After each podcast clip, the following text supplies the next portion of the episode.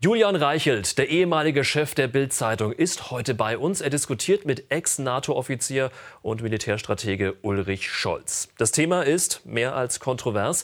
Es geht um Russlands Krieg in der Ukraine. Wir stellen die Frage, wann ist die Diplomatie am Ende? Jetzt bei Klartext.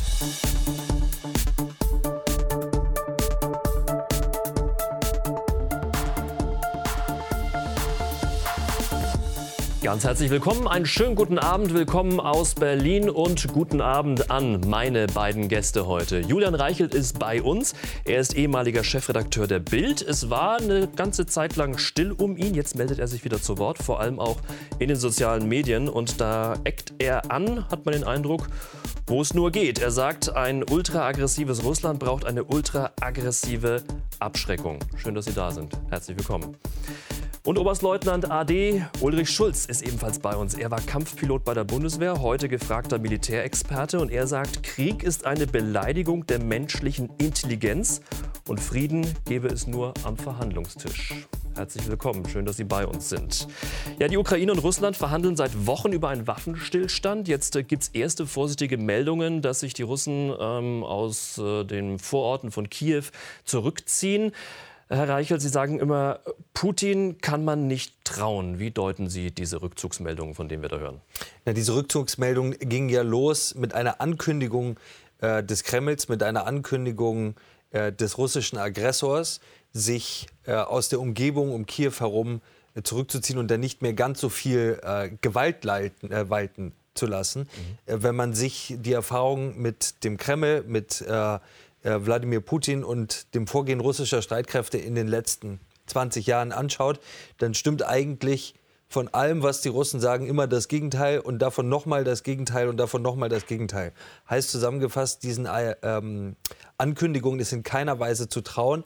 Wobei die Ukraine das, das aber sagt war, auch, die bestätigt ja, die das Ukraine ja. sieht derzeit, also die Ukraine bestätigt das nicht. Der ukrainische Botschafter äh, hat ähm, zum Beispiel äh, heute äh, getwittert, äh, dass es sich dabei um ein klares Ablenkungsmanöver handelt. Mhm. Ähm, es kann sich um ein Ablenkungsmanöver aus vielerlei unterschiedlichen äh, Gründen halten. Die beiden wahrscheinlichsten Gründe sind erstens, äh, um sozusagen dem Westen ein bisschen das Incentive zu nehmen, den Druck zu nehmen, weiter durch zum Beispiel Waffenlieferungen äh, dort an der Seite der Ukraine äh, einzugreifen, äh, das Gefühl herbeizuführen, naja, puh, die Russen lassen ja zum Glück nach, dann müssen wir uns nicht mehr so sehr darum kümmern. Das könnte äh, ein äh, Interesse Putins äh, mhm. sein. Das Zweite, was ich für das Wahrscheinlichere halte, ist sozusagen die Dringlichkeit, mit der hier im Westen ähm, leider nicht in Deutschland, aber im Westen ein Energieembargo gegen Russland besprochen äh, und diskutiert wird, diese Dringlichkeit ein bisschen abzusenken. Denn dieses Energieembargo, das heißt, wenn wir Putin nicht mehr täglich äh, zwei bis 300 Millionen Euro überweisen würden für Gas und Öl, das würde ihm äh, und seiner Kriegsmaschinerie dann doch ganz, ganz äh, erheblich schaden. Und das ist etwas, das scheint ein tatsächlich strategisches Interesse mhm. äh, dieses grauenvollen Regimes sein, das abzuwenden. Äh, solche Ankü Ankündigungen aus dem Kreml ist grundsätzlich nicht zu trauen und meistens stimmt das Gegenteil. Herr Scholz, wie schätzen Sie das ein? Genauso wie Herr Reichelt? Also erstmal kann man diese Einschätzung machen. Es ist eine Sache der Sichtweise. Äh, ich sehe äh, solche Einschätzungen nicht als sehr hilfreich an, weil was wir ja wollen, ist, dass die Menschen aufhören zu leiden und dass der Krieg aufhört. Nee, was wir wollen, das stimmt nicht. Was wir wollen, ist, dass die Ukraine gewinnt. Nicht, dass der Krieg aufhört. Okay. Ich hoffe, darauf können wir uns einigen. Nein. Äh, darauf können wir uns nicht einigen. Sie hoffen, dass Russland gewinnt. Nein, nein, es, es geht nicht ums Gewinnen. Es, Ach, es kann einen Gewinner geben es überhaupt geht, in so einem Konflikt? Wenn ein Land, wenn ein Land äh, wir, wir kommen ja selber aus einem Land mit äh, Geschichte eines Angriffskrieges man wollte ja nicht, dass in Europa Frieden herrscht, sondern dass Deutschland verliert.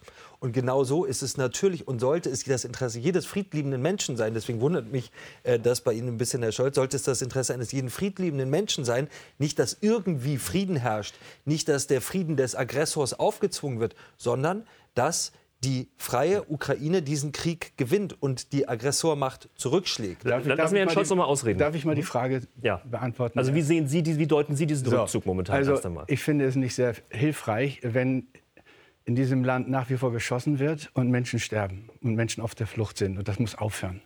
So. Und jetzt verhandeln die Ukraine und die Russen unter äh, der Moderation von Herrn Erdogan in der Türkei. Sie würden nicht verhandeln, wenn sie nicht ein Interesse daran hätten, dass das zu Ende geht, weil da, kann, da gibt keine Gewinner. So. Und wenn jetzt äh, diese russische Bewegung äh, um, um, um, um Kiew passiert, dann äh, interpretiere ich so, dass ich sage, irgendetwas, Herr, Herr, Erdogan ist ja nicht nur derjenige, der den Kaffee ausschenkt, sondern der moderiert. Und das ist mhm. kein Dummer. Dass er also irgendwie die beiden, beiden Seiten dazu gekriegt hat, ein Minimum an Vertrauen muss her. Sonst, wir, sonst kriegen wir das nicht hin. Das heißt also, dass ich diese Bewegung, die dann, jetzt haben wir wieder stille Post, wer hat was gesehen bei Kiew, wer mhm. hat was gemeldet, wir, wir, wissen ja nicht, was da mhm. wirklich passiert. Ne? Also ich, ich gehe mal davon aus, es gibt, gab russische Bewegungen, äh, Truppenbewegungen und dass ich die in Beziehung zu diesen Verhandlungen sehe und sage, hier passieren kleine Schritte vertrauensbildender Maßnahmen. Und ich finde, es hilft jetzt nicht, wenn wir sofort wieder die große Keule schwingen und sagen, äh, dem ist nicht zu trauen und äh, wir müssen jetzt äh, einfach die große Keule rausholen und so weiter und so fort. Ich finde, Herr Scholz steht für ein bemerkenswertes deutsches Phänomen. Er wird Wladimir Putin auch noch dann glauben, dass er friedliche Absichten hat, äh, wenn äh, seine nee. Panzer durch Deutschland äh, rollen. und, das, und das, Gas anliefern, es, wie Sie heute auch getwittert haben. Es ja. hat nichts genau. mit Glauben zu tun. Es hat, doch, Sie haben doch gerade gesagt, gucke es einfach um nur die vertrauensbildende Maßnahmen. Ich gucke einfach nur die Das ist ein deutsches an. Phänomen. Die Sie schauen, schauen nicht, wenn Sie die Fakten natürlich. anschauen ja. würden, dann wären Sie schon in den letzten Jahren, aber allerspätestens äh, in diesem Februar zu dem Schluss gekommen, dass man Wladimir Putin nicht trauen so, kann. Jetzt erlauben Sie mir mal äh, ein paar Fakten zu nennen, jetzt was diesen Krieg angeht. Mhm. Äh, vor fünf Tagen gab es einen Artikel in der, in der äh, Newsweek, äh, wo Analysten des DIA, das ist der Defense Intelligence Agency, der, der Geheimdienst der US-Armee, äh, der US-Streitkräfte, mhm. wo eine Analyse, Analysten den Krieg äh, die ersten drei Wochen bewertet haben. Und sie haben gesagt, die Russen hätten ein Vielfaches an Zerstörung über die Ukraine ausbringen können. Sie haben sehr gebremst agiert. Sie hätten viel mehr. Aber Herr Scholz, Moment, bitte, nein, nein, nein, das, das heißt, nein, das ist kein Fakt. Es tut mir leid. Da muss man in Deutschland nach dem Schrecken, den wir in den letzten Jahren mit der Naivität, auch Ihrer Naivität gegenüber Putin erlebt haben, einfach intervenieren, sobald Sie es aussprechen. Was Sie gerade sagen ist, wir müssen doch eigentlich dankbar sein, dass Herr Putin bisher nur zwei Städte ausgelöscht hat. Er Nein, hätte sogar vier ausgelöscht. Es geht darum, das, was Sie da das ist vielleicht, Moment, Moment. Es darf ich mal ganz kurz dazwischen? Darum, die, Fra die Frage ist vielleicht, die Frage ist vielleicht wirklich, die Herr Scholz hier gerade ähm, auch aufwirft ein Stück weit. Ähm, und äh, die Frage, die haben Sie ja auch schon in verschiedenen Artikeln in den letzten Wochen auch aufgeworfen. Wenn Putin könnte, dann hätte er ja auch schon äh, die, die ganze Ukraine zerstören wenn können. Wenn er, wenn er wollte. Kann wenn er, er wollte. Aber was Herr Scholz sagt, ist, äh, er hält ja äh, Wladimir Putin gerade zugute, dass er bisher nicht so brutal bombardiert hat, wie er bombardieren könnte. Nein, das, und, äh, das ist einfach Zynismus. Herr, Herr Reichel, das unterstellen Sie mir.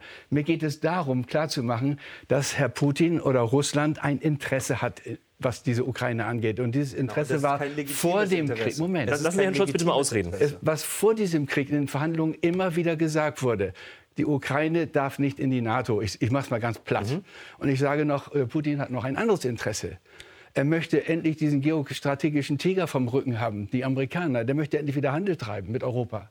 Und das heißt, er will raus aus dieser Sackgasse, in der er drin ist. Das dass er natürlich selber, dass, dass, er da natürlich auch selber daran beteiligt ist, dass er in dieser Sackgasse ist. Da, da, da brauchen wir uns Nein, nicht drüber zu streiten. Selber, er ist nicht selber daran beteiligt, Herr Scholz. Und wie gesagt, äh, es ist nicht meine Art, äh, so heftig zu intervenieren und sie, das gebe ich offen zu, sie so nicht ausreden zu lassen. Aber Dinge wie die, die Sie hier gerade verbreiten, haben Europa an den Rande des Dritten Weltkriegs geführt, weil sie zu einer fundamentalen Fehleinschätzung Wann? eines, eines, äh, eines Aggressives an den Rande des Dritten Weltkrieges. Wobei, wann? An jetzt in diesen, in diesen Tagen, Herr Scholz, Sie haben es vielleicht nicht mitbekommen, ja. aber eine Atommacht ist in Europa eingefallen. Ich glaube, das ist Ihnen immer noch nicht so ganz bewusst, wenn ich Ihnen zuhöre. Aber das bezeichne ich als am Rande des Dritten Weltkriegs, dass eine Atommacht mit 4000 äh, strategischen Atomsprengköpfen mit Panzern in Europa eingefallen ist. Ich weiß, Sie sehen das als die ja, Durchsetzung russischer Interessen und er macht es nicht mal so schlimm, wie er es machen könnte. Ist das nicht schön? Nein,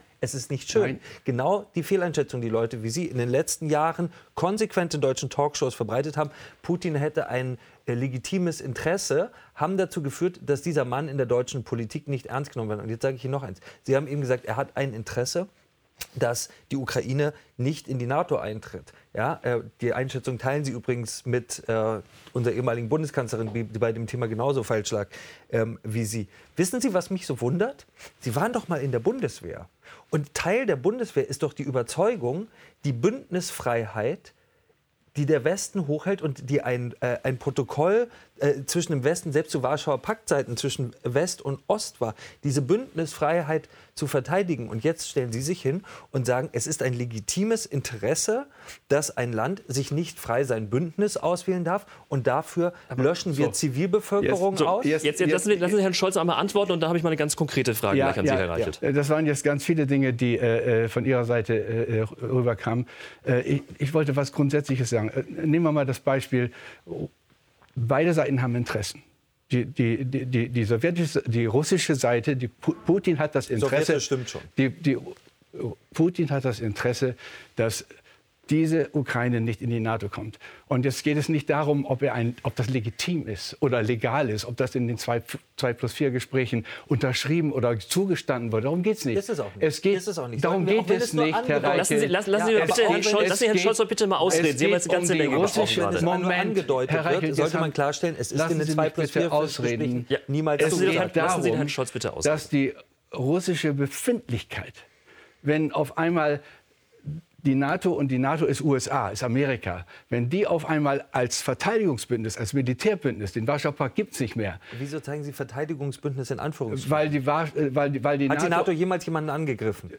Die NATO hat die, äh, Libyen bombardiert. Ein Bürgerkrieg nein, ausgelöst, nicht Flüchtlinge nein, ausgelöst. Ja, sie hat, inter, sie hat interveniert ja, ja, natürlich. im Balkankrieg, im Kosovo-Krieg, das muss man vielleicht auch mal... Moment, aber es war nicht in Libyen zum Beispiel, es ist einfach historisch falsch und das sollte hier korrigiert werden. Das war nicht die NATO, Sondern? das war ein UN-Mandat, lieber Herr Scholz. Ja, ja. Ja, ja, das ist aber ein Unterschied. Ja, ja, ne? genau. Die UN das, und die NATO sind ein Unterschied. Das ist das Perfide an dieser ganzen äh, westlichen Politik. Sie, wenn Sie irgendwo Interessen durchpushen wollen, holen Sie sich ein UN-Mandat und dann fangen Sie an zu bombardieren. Aber Moment mal, Moment mal, Herr Scholz, wenn ich mich richtig erinnere, sitzt doch Russland im Sicherheitsrat der Vereinten Nationen, ja. oder? Russland hat das mitgetragen. Das war nicht die Perfidie des Westens, wie Sie sagen, das hat Russland mitgetragen. Ich erinnere Sie dann Bevor wir jetzt zu weit in der Historie okay. unterwegs sind, sortieren wir uns mal ein bisschen. Ähm, was hat man der, West, der, Westen, was hat Deutschland, was hat die EU in, Zeit, in, der letzten Zeit getan? Die einzigen Antworten im Wesentlichen waren Sanktionen. Über dreieinhalbtausend gab es. Das ging ähm, um äh, Geld, da wurden Konten äh, blockiert von äh, Oligarchen, Geld wurde eingefroren, Einreiseverbote gab es, äh, Arbeitsverbote für Oligarchen. Ähm, vom Zahlungsverkehr wurde Russland abgekoppelt. Und man man hat den Eindruck, ähm, in irgendeiner Art und Weise scheint das Wladimir Putin nicht wirklich zu stören. Warum? Äh, ich glaube, es gibt dafür zwei Gründe. Erstens ähm, ist äh, Russland in seiner Historie und in der wirtschaftlichen Gewohnheit der Bevölkerung ein sehr leidensfähiges Land. Russland ist gewohnt, dass es wenig gibt. Russland kennt sich mit Mangel aus. Menschen äh, sind es immer noch gewöhnt, für Brot anzustehen. Mhm. Die Leidensfähigkeit äh, Russlands und der russischen Bevölkerung beim Thema Sanktionen ist deutlich höher, als wir uns das hier in Deutschland vorstellen können, wo bei dem Satz Frieren für die Freiheit ein mittlerer Erfolgsaufstand aus, äh, ausbricht, weil die Menschen sagen, ja, also Freiheit schön, aber Frieren dafür, das ist jetzt schon ein Welche Sanktion fehlt denn dann noch? Äh, das ist der entscheidende, um Putin zweite, zu bewegen, zurück zweite zu Punkt. bewegen. Das Putin-Regime investiert Einnahmen, die es jeden Tag aus Deutschland unter anderem bekommt. Aus der EU rund 600 Millionen Euro für Öl und Gas am Tag, aus Deutschland davon rund 200 Millionen investiert Einnahmen ausschließlich in den Sicherheitsapparat des Regimes, das heißt in die innere Sicherheit, Unterdrückung in Russland und in die sogenannte äußere Sicherheit, die man eher Aggression nennen sollte, sprich ins Militär. Wenn Sie sich vorstellen, Sie hätten 500 bis 600 Millionen Euro äh, am Tag mhm. zur Verfügung, um Ihre eigenen Interessen mit Waffen durchzusetzen, da würden Sie vermutlich ziemlich weit kommen. Ähm, äh, das ist das, was wir Putin derzeit ermöglichen. Wir überweisen ihm jeden Tag eine halbe Milliarde Euro, um seine grauenvollen Interessen im Inneren jegliche Opposition unterdrücken und im Außen seine Nachbarn überfallen, um diese äh, Interessen zu finanzieren. Das heißt, Sie wollen darauf hinaus tun, Gashahn abdrehen, nicht, beziehungsweise Gas abbestellen. Gas, ich Öl stell, äh, und Kohle. Äh, ich äh, antworte darauf mit einer rhetorischen Frage. Ähm, wir haben es mit einem Regime zu tun, das in Syrien bewiesen hat, äh, dass es zum Einsatz von Massenvernichtungswaffen bereit ist. Mhm. Äh, in Syrien den Einsatz von Sarin, das wurde als Alternative zu Zyklon B, dem Gas aus den Gaskammern von deutschen Wissenschaftlern erfunden. Mit diesem Regime haben wir es zu tun. Es deutet sehr viel darauf hin, dass Russland bereit ist, das Gleiche auch in der Ukraine zu tun. Sollten wir mit unserer Vergangenheit und dem quasi heiligen Schwur unserer Staatsräson nie wieder tatsächlich ein Regime finanzieren, das an der Grenze zu Polen und im in, in der Ukraine, in einem Land, in dem der Holocaust, in dem im Holocaust gemordet wurde, bereit ist, Giftgas gegen Zivilbevölkerung einzusetzen? Ich glaube, die Antwort auf diese Frage ist so offenkundig, ähm, dass äh, das Einzige, was mich immer wundert, äh, ist, dass unsere Regierung noch nicht zu dieser Antwort gefunden hat. Die Antwort lautet Nein, Nein und Nein. Sollten wir natürlich nicht. Deutschland sollte kein Regime finanzieren, was äh, auf dem Territorium des Holocaust, wenn man das mal so nennen möchte, abermals solche Waffen gegen Zivilbevölkerung einsetzen würde. Herr Scholz, Sie sagen ja eher, Sanktionen in der Form ähm, bringen nur bedingt was. Sie sehen Sanktionen ja auch schon bereits als Gewalt. Warum? Inwiefern? Also ich, ich bin der Meinung, dass Sanktionen überhaupt nichts bringen, weil, wie Sie schon sagen, es ist eine Form von Gewalt.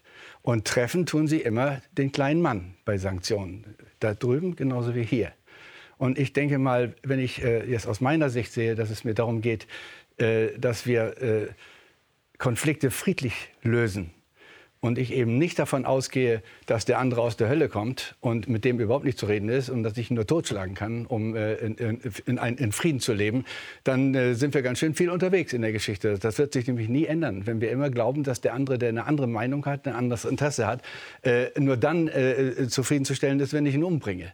So, das heißt also, ich, interessanterweise ich verfordert das im Westen niemand, sondern unser Konzept ist ja die Abschreckung lassen Sie bitte, können Sie mich nicht einmal, das. Lassen Sie ja, aber nein, ich muss Ihnen das nein, sagen. Nein, Sie wir leben in einer Zeit, in der doch, bitte, nein, Herr Reichelt. Es gibt gewisse. Herr Reichelt, Herr Reichelt ganz, ganz, ganz kurz. Lassen Sie Herrn Scholz bitte mal einmal ausreden. Sie dürfen ja dann auch gleich wieder. Nein, ich muss Ihnen das klar sagen. Es gibt gewisse Fake-News-Positionen. Und Herr Scholz verbreitet eine nach der anderen, die im deutschen Fernsehen, und dafür sind Sie auch verantwortlich, im äh, Angesicht eines Angriffskrieges nicht länger unwidersprochen bleiben dürfen. Keine Sekunde und schon gar keine Minute. Und das ja, wir, lassen hier zwei, wir lassen hier zwei Meinungen zu Wort kommen lassen. Das sind keine ja? Meinungen. Herr Reichelt, das sind, Herr Reichelt, nein, es sind, wir sind uns das sind, das sind menschenverachtende, ein, sind menschenverachtende Herr, Herr Falschinformationen. Das ist was anderes. Bitte, wir sind uns einig, Herr Scholz, bitte Krieg weiter. keine Option sein darf. Krieg ist ein Verbrechen. Nein, da Egal, sind wir uns überhaupt nicht einig. Moment. Da sind wir uns überhaupt nicht einig. Sie nicht? Nein, Sie finden Krieg in Ordnung, wenn es die richtigen Leute machen? das ist wirklich, das ist wirklich übelste Kirchentaggemöre, was Sie hier verbreiten. Natürlich war Hitlers Angriffskrieg auf,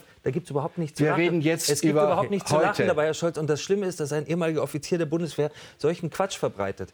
Hitlers Angriffskrieg auf Polen war etwas anderes. Ich hoffe, Sie stimmen mir da wenigstens zu, als die Invasion wir, der Alliierten in der Normandie. Reden, das sind zwei unterschiedliche Formen. über den Zweiten Weltkrieg. Doch, wir Nein, reden, stimme, wir stimme ich Ihnen natürlich zu. Nein, die Frage Moment, ist aber, Moment, dann, aber dann trotzdem, wir wollen so weit jetzt gar nicht wenn, zurück. Nein, aber jetzt, Herr Scholz, nein, nein, nein, hier wird was reingeschmissen. Sie stimmen zu und jetzt steht es da. Nein, es geht, es geht, auch, es geht auch um Sanktionen. Wir waren da beim Thema Sanktionen so, gerade gut. die ganze Zeit. Nein, ich wollte nur sagen, weil jetzt der Rundschlag kam. Sanktion ist ja die Vorstufe zur Gewalt. Ja, ja, natürlich, weil in dem Moment, wo Sie ein Gewaltmittel einsetzen und die andere Seite reagiert nicht drauf, müssen Sie eskalieren, sonst sind Sie unglaubwürdig. Hm. Ich frage mich, was Sie in einem Kampfjet gemacht haben. So. Dreieinhalbtausend äh, Sanktionen. Also die Sanktionen des Westens, die kamen schnell, die sollten Russland in die Knie zwingen. Aber so wirklich bewirkt hat das erst einmal ähm, am Ende überhaupt nichts. Es wird auch nichts bewirken, weil mit jedem Tag Krieg steigen die Todeszahlen. Ganze Städte liegen in Schutt und Asche. Tausende sitzen in Bunkern fest. Es soll Kriegsverbrechen geben. Besonders schutzlos die Zivilbevölkerung. Der Westen bleibt dabei, ein militärisches Eingreifen wird es nicht geben. Zu groß ist die Angst vor einem Atomkrieg. Putin weiß das und er nutzt es aus. Kann die NATO weiter wegschauen? Nein, sagt der Verleger und Springerchef Matthias Töpfner. Er fordert, die NATO muss jetzt handeln. Ist die Diplomatie also wirklich am Ende? Die NATO muss jetzt handeln. Matthias Döpfner war Ihr ehemaliger Chef im Axel Springer-Konzern. Als Sie Bildchef waren bis vor einem halben Jahr, sehen Sie das jetzt ganz konkret auch so? Die NATO muss jetzt handeln und das auch militärisch. Ich glaube, dass ähm, die NATO äh, zumindest deutlich glaubhaftere Abschreckungsszenarien entwickeln müsste. Was gibt es denn da noch? Ähm, es, was heißt, was gibt es noch? Derzeit gibt es so gut wie gar nichts. Derzeit ist äh, die Position der NATO, wir halten uns, egal was passiert, raus aus dem, militärisch raus aus dem Konflikt. Naja, die Ostflanke wird aufge, äh, genau, aufgestockt, Ost, wird verdoppelt. Die, die Ostflanke ist ja NATO-Territorium ja. und nicht ukrainisches Territorium. Wir sprechen ja jetzt über den Krieg auf ukrainischem Territorium und da gibt es derzeit de facto kein wirkliches Abschreckungsszenario. Kehren wir noch mal ganz kurz zum Thema Massenvernichtungswaffen zurück. Mhm. Da muss man sich ja fragen, wie nah an der NATO-Grenze äh, äh, darf man zum Beispiel Atom- oder chemische Waffen einsetzen, bis die NATO darauf reagiert.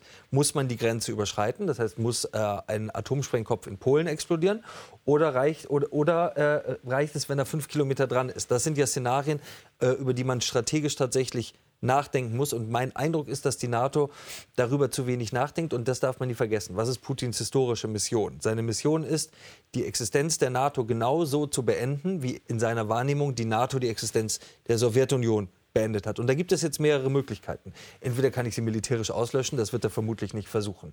Oder man kann versuchen, den sogenannten Artikel 5, das, äh, den Verteidigungsfall, mhm. auszulösen, ohne, äh, weil man darauf spekuliert, die NATO wird sich vielleicht nicht wehren. Wäre schon deutlich riskanter. Ich würde aber immer argumentieren, man kann äh, auch versuchen, die NATO, die ja auf westlichen Werten basiert, das ist ja ein westliches Verteidigungsbündnis ohne Anführungszeichen, lieber Herr Scholz, ähm, äh, die, äh, die, die Werte, auf denen die NATO basiert, so massiv anzugreifen, dass eine Nichtreaktion einer Selbstauflösung gleichkommt. Das heißt, einfaches Beispiel, äh, ein Dorf auf der ukrainischen Seite nahe der polnischen Grenze, wenn sie dort Giftgas einsetzen und Kinder in ihren Betten vergasen und Deutschland hat gesagt, und versprochen, nie wieder mhm. und tut aber nichts, dann brechen die Werte zusammen, auf denen die NATO auch als Verteidigungsbündnis basiert. Und ich ähm, glaube, dass die NATO deutlich machen sollte, wie ihre Abschreckungsszenarien gegenüber Russland auch für solche perfiden Fälle aussehen. Denn mit solchen perfiden Fällen müssen wir leider rechnen. Wie könnten die aussehen, diese so, Erstmal äh, Einspruch. Diese Giftgas-Szenarien sind sowas von aus dem letzten Keller geholt. Das ist so unanständig, was Sie jetzt machen. Hier setzt keiner Giftgas ein und hier setzt keine Atomwaffen ein. Es geht hier ganz konkret um einen Kon Moment. Und wenn es um, um, um ich wollte das nur mal feststellen hier, ja. Äh, jetzt das ist ein bisschen unlauter, wenn Sie jetzt an, ankamen, solche Szenarien hier ja, aufzubauen. Ja, die, das sind die Szenarien, die Sie, Russland angekündigt und auch schon Nein, Russland hat, hat sie nicht angekündigt. Herr Putin hat nur darauf hingewiesen, dass wenn ein anderes Land sich in Russlands Interessen in der Ukraine militärisch einmischt, und das kann ja nur die NATO sein, dann haben wir automatisch, dann, dann, kommen wir in eine Eskalation rein. Und die letzte Stufe der Eskalation sind Atomwaffen. Und da, war, da hat er darauf hingewiesen, dass er bereit ist, wenn man ihn da stört in der Aber Ukraine. Aber das beunruhigt Sie nicht? Moment. Wenn man ihn da stört in nein, Ukraine, nein, Moment. wenn die freie Ukraine, das hat sagen etwas, mal die freie nein, ich Ukraine. bin jetzt, jetzt lassen Sie mich ausreden, bitte. So, Herr, Herr, Scholz, Sonst ich, sehr energisch, lassen Sie mal bitte ausreden. Äh, nein, das wollen, das, wollen wir, das wollen wir nicht. Nein. Jeder soll hier seine Meinung sagen. Also, so. Herr Scholz, bitte. So, ich glaube, dass die NATO nicht einsatzbereit ist. Das einzige Land in der NATO, was in der Lage ist, in so einer Situation von, Sie haben ja äh, in Ihrem letzten Artikel geschrieben, äh, da schickt man keine Bataillone hin, da muss eine Division an die Grenze. Das einzige Land, was in der Lage ist, in solchen Stärkenordnungen, wie Russland jetzt in der Ukraine sich bewegt, der, der, den Russen entgegenzusetzen, sind die Amerikaner. Wir haben nichts in Europa. Wir haben Stäbe. Also aber dann haben wir ja diesen, wir diesen, diesen, dritten Weltkrieg. Sie haben schon am Rande des dritten Weltkriegs gesprochen. Nein, wir haben wir, wenn die Amerikaner auf die Russen schießen, dann ähm, nein, wir, das kann doch, doch nicht sein. Nein, wie wollen Sie denn hier amerikanische Divisionen herkriegen? Die sind in Amerika, die sind überall stationiert. Mit Flugzeugen, Herr Scholz. Mit ja, Flugzeugen. Sie haben selber mal wissen welche Sie, geflogen. Wissen Sie, wie lange es braucht, um eine Division 15.000 Mann mit ja, 300 gut, Panzern per ja, Flugzeuge äh, zu bewegen? Das ist ja das Wesen der wir NATO, haben dass man nichts. sich auf sowas vorbereitet hat. Wir haben nichts. Sie brauchen, wie? Entschuldigen für Desert Storm 91 gegen Saddam Hussein haben Irak. die Amerikaner fast ein halbes Jahr gebraucht, Desert Shield, um ihr ganzes Gerödel, Panzer mit allem drum und dran, Logistik an den, an den Krieg ranzubringen, damit sie überhaupt Krieg führen konnten. Das müssten sie hier auch tun. Das ist ein Riesengorilla. Das machen sie nicht einfach Aber mal so über Nacht. Sind Sie denn dafür, also, das heißt, wir haben nichts. Sollten, sollte das denn getan es werden? Gibt, nein, wenn Sie darauf plädieren, dass wir eine Division irgendwo an die Grenze schicken, wir haben keine. Wir schicken, wir machen jetzt Reaktionskräfte. Es sind, wenn man so will, politische mehr für die Öffentlichkeit, dass die NATO mhm. nicht stillhält, dass sie funktionsfähig ist, dass sie zusammenhält. Aber wir sind wenn, wenn, wenn wir echt den, den, den Russen Paroli bilden, äh, bieten wollten, indem wir ihnen anbieten, wir eskalieren mit ihnen einen Krieg. Wir können das nicht.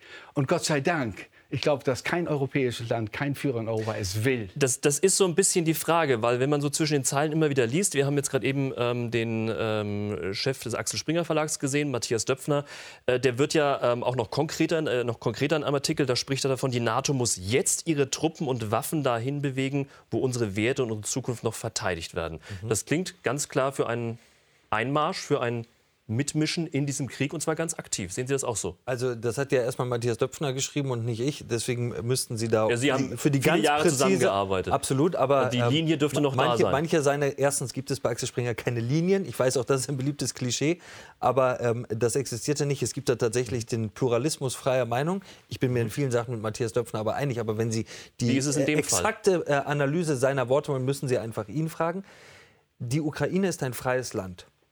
Die Ukraine ist überfallen worden von einem Aggressor. Von einem schrecklichen Aggressor, der bereit ist, ganze Städte auszuradieren, Sind wir uns um einig? seine. Genau, Ja. um sein, aber Nein, lassen Sie mich nein, darauf. das ist Einspruch. Er ah, will- ah, die, Olaf, ah, es gibt ah, kein Sekunde noch. Ausradieren von Städten. Das ist okay. Quatsch. Aber, aber dass der Überfall stattgefunden hat, da sind wir Aber uns einig. Natürlich, aber das, das war ein militärischer Aber- aber- Angriff. aber Aber, so war es auch jetzt gemeint. sofort wieder, hinter, dass Nein. hier Städte ausradiert werden, das- ist nicht stopp. passiert. Ja, aber Stopp, nein, stopp. man sieht diese Es Bilder, sind- es sind Mariupol. Das erwarte ich hier auch ähm, von der. Moderation, dass Städte ausradiert worden sind. Das Und sag ich auch, Genau, und es muss doch gefleckt werden, dass jemand, der hier eingeladen ist, einfach Lügen verbreitet.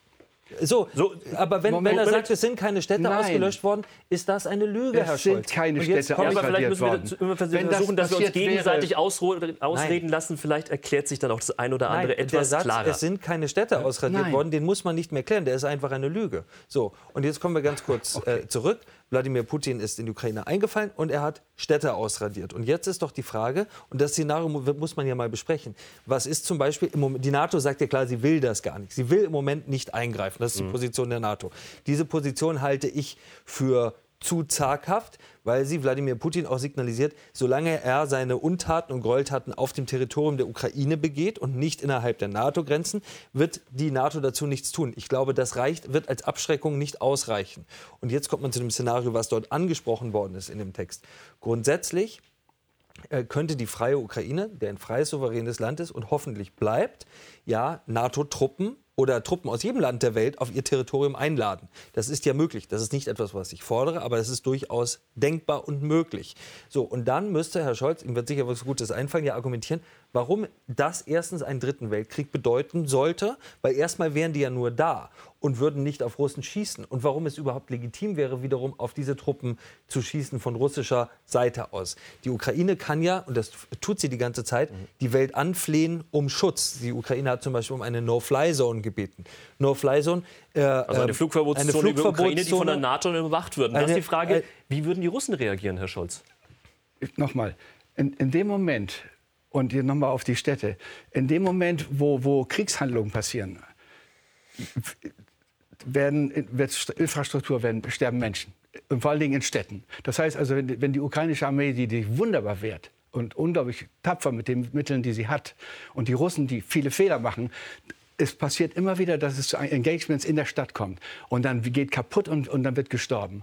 Aber es ist nicht eine absichtsvolle russische Kriegführung, Städte flach zu machen. Das kann man Das in der Entwicklung sehen. nicht, äh, Also wenn man sich solche. Bilder anguckt, wie eben aus Ja. Mariupol, aus ähm, die, Das die sind Hafenstadt im Kampfhandlungen. Der Südosten. Krieg muss ja, aber diese Stadt aufhören, existiert ja de facto Der nicht Krieg mehr. Das muss man ehrlicherweise aufhören. sagen. Und wenn der Krieg muss noch- aufhören. Sind wir, wie gesagt, wir da sind wir uns einig in Wenn jetzt Runde. dann noch ausländische Truppen reingebracht werden, dann wird der Krieg weitergehen, weil Herrn Putin dann äh, genau auf derselben Schiene nochmal eskaliert und nochmal eskaliert.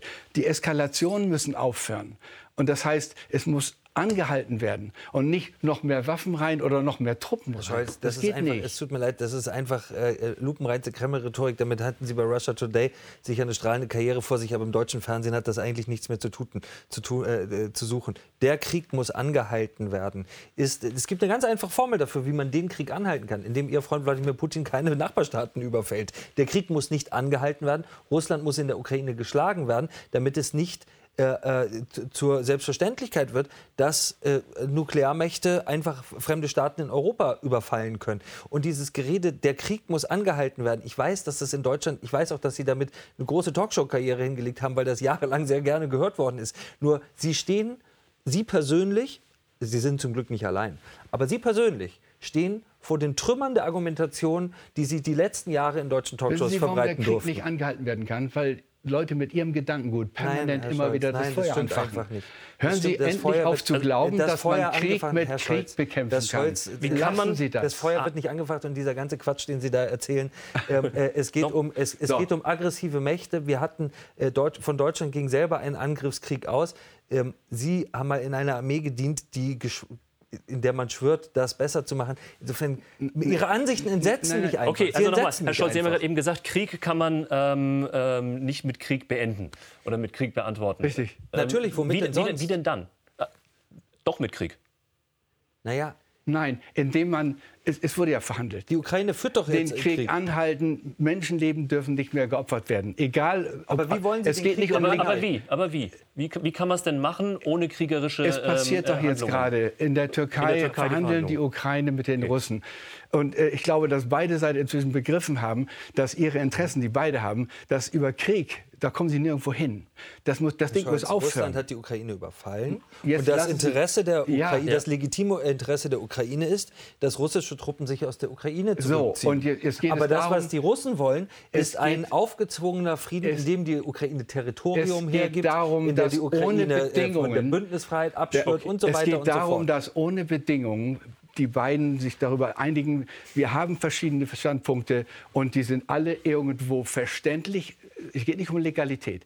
Und dass wir aufhören müssen, äh, aufhören müssen zu schießen. Wir müssen aufhören, dass Menschen sterben und noch mehr kaputt Aber geht. darauf hätte Putin sich doch mit sich selber einigen Es können. ist passiert. Und ich Was sage heißt, jetzt, es ist jetzt, kommt, jetzt kommt was ganz Wichtiges. Das ist doch moralischer Relativismus der schlimmsten Wenn in einer Sorte. Konfliktsituation. Es ist passiert, ist Moment, eine Argumentation, wenn zwei Staaten in einen Konflikt kommen, darf ich das ja? ausreden? Wenn zwei Staaten in einen Konflikt kommen und äh, sie treffen Scholz, sich und wollen den aushandeln. Es sind nicht zwei Staaten Herr in einen Reichelt, Konflikt lassen Sie mich. Nein, bitte jetzt Sagen ausreden. Sie doch nicht solche Es ist- Sätze. Es sind nicht zwei Ukraine Staaten. Die Sendung Konflikt heißt ja. Klartext, bin ich bei Wenn Ihnen, Herr Reichel. Auf der anderen Seite muss man natürlich sagen, wenn- Sie, Sie argumentiert sehr strategisch, wenn, das wenn Ganze, als zwei Staaten in Militärstratege. einen Aber Konflikt kommen, Das dann ist nicht Klartext, sondern gelogen. Es sind Moment. nicht zwei Staaten in den Konflikt Lassen. Sie mich Staat doch hat den anderen ausreden.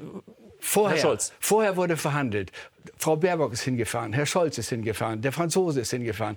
Es wurde verhandelt. Es lagen also irgendwo Wünsche und Interessen auf dem Tisch. Ja, Die nicht lagen auf dem Tisch. nicht und wenn dann der eine dabei geht und überfällt und zum Krieg greift, dann behaupte ich, der andere hat 50 Prozent Verantwortung dafür. Genau, und diese ja, These, natürlich. diese These Wenn- sollte im Deutschen, diese Nein. These ist abscheulich und abstoßend Wenn- wenn und hat zwei- in einem Land mit unserer Geschichte Wenn und von jemandem, der mal die Uniform wenn dieses Landes getragen hat, nichts mehr Machen wir zu suchen. an dieser- Scholz. Nichts mehr zu suchen. Machen wir an dieser Je- Stelle mal die- einen ganz, die- einen ganz kurzen Break, eine kurze Pause, um mal ein bisschen wieder uns abzukühlen. Ähm, wir, wir müssen auch mal gucken, uns damit be- beschäftigen, was ist denn eigentlich, wenn es zum Äußersten kommt und auch Deutschland und die NATO in welcher Form auch immer ähm, damit involviert wird und das auch möglicherweise aktiv. Deutschland steht militärisch blank da. Das sagte vor einigen Wochen der Heeresinspekteur der Bundeswehr und das soll sich jetzt aber auf einmal ganz schnell ändern.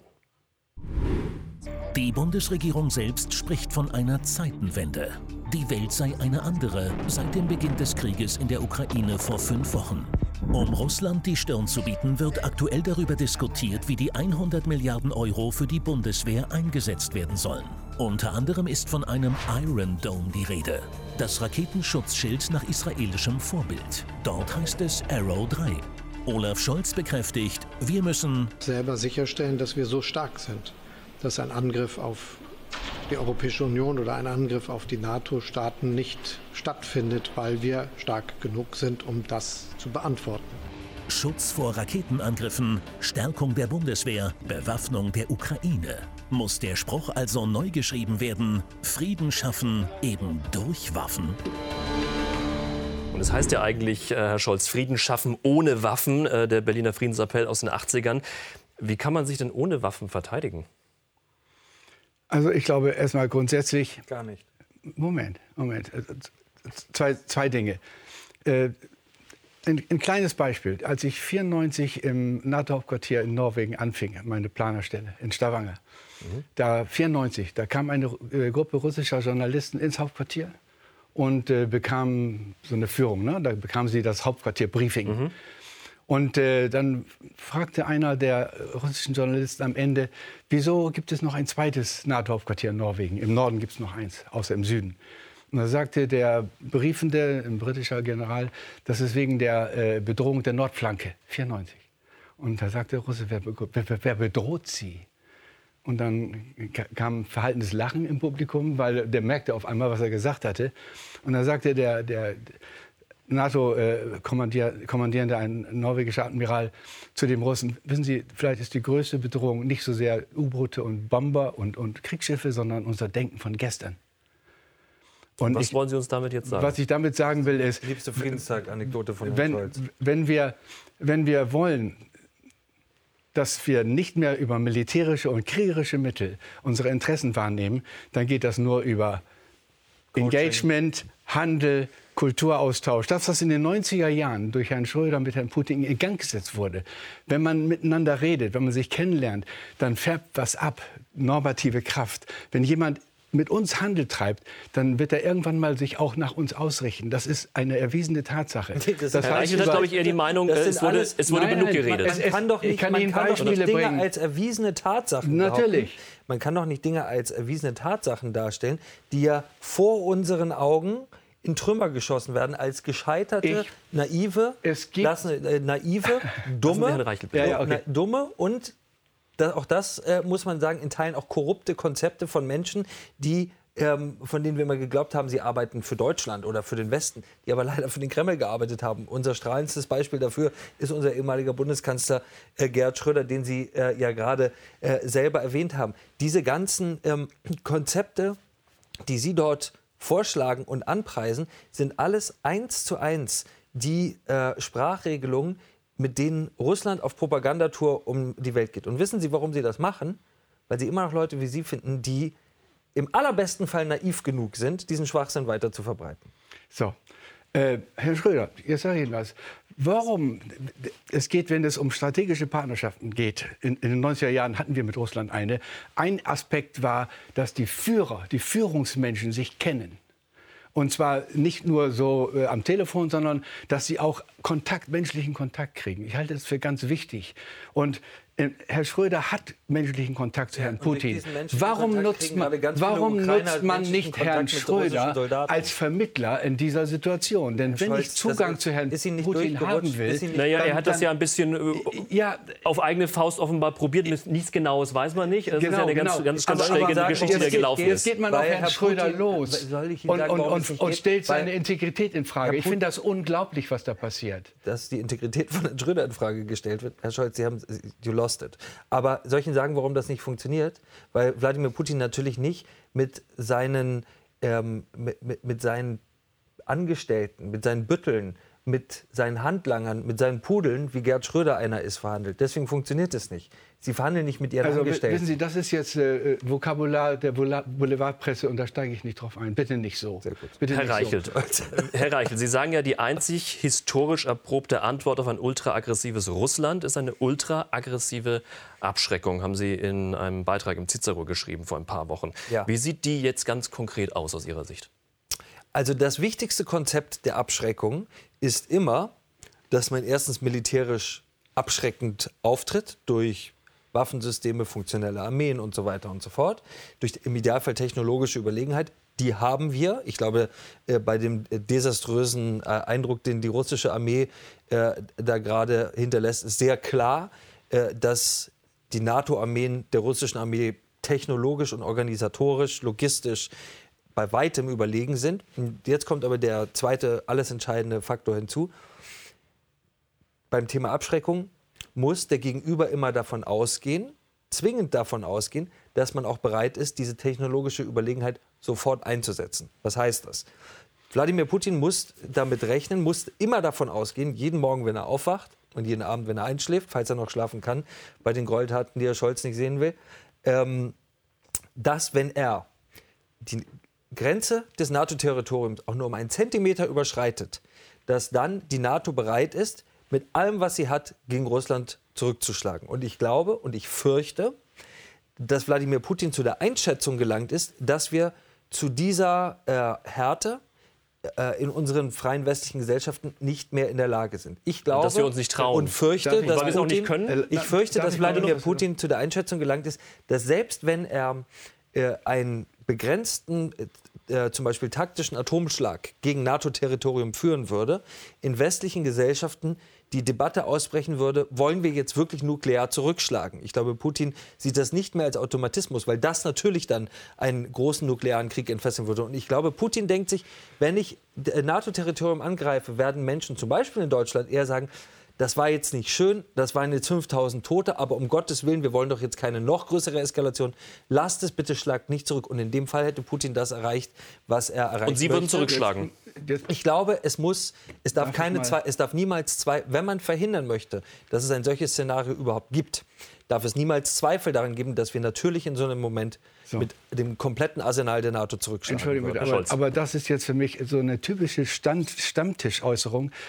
Wissen Sie, was das bedeutet, wenn Sie eine Division, eine Panzerdivision, 15.000 Mann, 300 Panzer, in Osteuropa von hier aus hinschicken, um, wir schicken ja nicht eine, wenn, dann müssen wir gegen Russland zehn schicken, ne? 150.000 mindestens.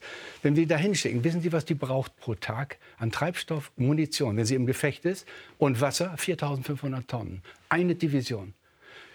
Das, das, wie kriegen Sie das dahin jeden Tag mit der Bundesbahn? Ja. Ein Güterzug, 1600 Herr Scholz möchte also aus Moment, logistischen Gründen Moment, die NATO aufgeben. Es ist nicht möglich. Ein, ein Güterzug, Sie müssten drei Güterzüge für eine Division jeden Tag fahren lassen. Und das im Krieg, wo Luftangriffe kommen und so weiter. Und jetzt kommt noch eins. Autobahn, Lastwagen, Millionen von Flüchtlingen aus dem Osten auf der Autobahn Richtung Westen. Wie wollen Sie einen Landkrieg ohne Atomwaffen? Wie wollen Sie glaubhaft den Russen sagen, wir würden mit euch auch in einen richtigen Krieg reingehen, wenn ihr euch nicht äh, wohl verhaltet? Das ist ein, ein, Krieg in Deutschland. Also für Sie ist es einfach nicht machbar. Und das anzudrohen ist einfach unanständig. Weil, und jetzt kommen wir eins, zivil-militärische Zusammenarbeit. Es gibt äh, die, zwischen den Gemeinden und der Bundeswehr jeden Tag, es gibt so das, das äh, Total Defense Konzept. Es gibt so in Deutschland sowas. Äh, da, da, wird geübt, Telefonleitungen vom Kreis äh, zur, zum, zum Stab der Brigade, fertig. Aber wenn es heißt, Hunderttausende von Soldaten mit Flüchtlingen und so weiter in, auf unseren Straßen, das kann man nicht mehr managen. Das geht nicht. Es ist einfach Quatsch zu glauben, einen Krieg in Mitteleuropa führen zu können. Und wenn ich das nicht kann, dann soll ich aufhören, jemandem damit zu drohen, weil der glaubt mir nicht. Gut, jetzt wird ja ähm, aufgerüstet. Ähm, 100 Milliarden liegen ja. jetzt äh, bereit für ja. die Bundeswehr allein, ähm, um da ähm, sich mal auszustatten, was die letzten Jahre äh, größtenteils ähm, ja. nicht getan wurde. Da fehlt es am nötigsten teilweise. Diese äh, 100 Milliarden, zwei, drei Milliarden will man vielleicht für diesen Iron Dome, den man sich in Israel schon angeguckt ja. hat, ähm, investieren. Das ist aber auch jetzt etwas, das geht ja nicht von heute auf morgen. Das dauert ja auch. Ähm, wir wissen auch, bei der Bundeswehr dauert es auch manchmal länger. Das dauert dann zehn Jahre. Rechnen wir damit, dass äh, Putin und Russland der ewige Feind bleiben wird? Darf ich mal was da grundsätzlich, ja? Grundsätzliches zu sagen? Erstens, als wir in den 90er Jahren auf einmal auf dem Balkan endeten und dann auf einmal diese Out-of-Area-Missions äh, kamen, wir, wir, merkten, 4000 Kampfpanzer Leopard nutzen uns da draußen nichts. Hat man ganz schnell die, die, die, den Fokus geschiftet. Wir haben die Kampfpanzer alle verschenkt, verkauft, äh, stillgelegt. Wir haben noch 320 ungefähr. So, und jetzt soll diese Bundeswehr über Nacht wieder in eine Artikel, Artikel 5 Armee Das habe ich ja gerade gesagt, das ist ja das eigentlich, eigentlich kaum machbar. Und, und aber, aber trotzdem, darf ich mal, ja? wir können ja die Zellen kaufen, wir können ja die Panzer, wir haben ja Geld. Ja. Äh, um ein, eine, eine Panzerdivision zu führen, brauchen Sie Erfahrung.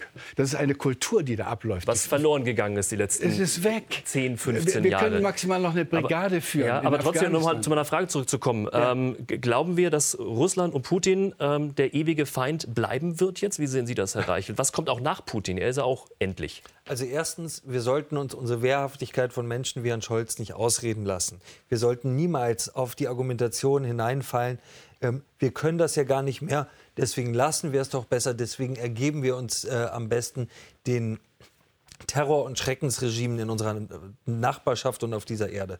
Äh, das ist genau das, was diese Regime wollen. Und in Herrn Scholz haben Sie da einen dankbaren ähm, äh, Wiederholer und Wiederholungstäter ihrer Propaganda gefunden.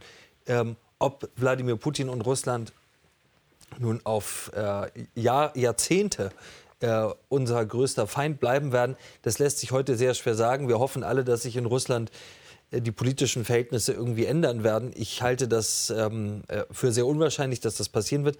Was wir auf jeden Fall wissen, ist, dass der Satz gilt, jedes Land hat eine Armee, entweder die eigene oder eine fremde. Äh, und es ist im, äh, für, für uns als ja immer noch, äh, ich sag mal, die, der leuchtende Kontinent dieser Erde, in dem es Freiheitsrechte gibt, Menschenrechte gibt, das schönste Leben gibt, den größten Wohlstand gibt, ist es ja wichtig, das verteidigen zu können.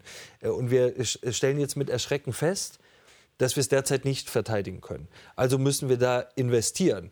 Übrigens auch das Wort Aufrüstung ist natürlich schon in äh, linker politischer Kampfbegriff, ja, der immer suggerieren wollte, die Aufrüstung führt sofort in den Krieg. Die Aufrüstung ähm, und die Hochrüstung des Westens hat immer in die Sicherheit und in das Zurückdrängen und die Abschreckung antifreiheitlicher Regime wie Russland geführt.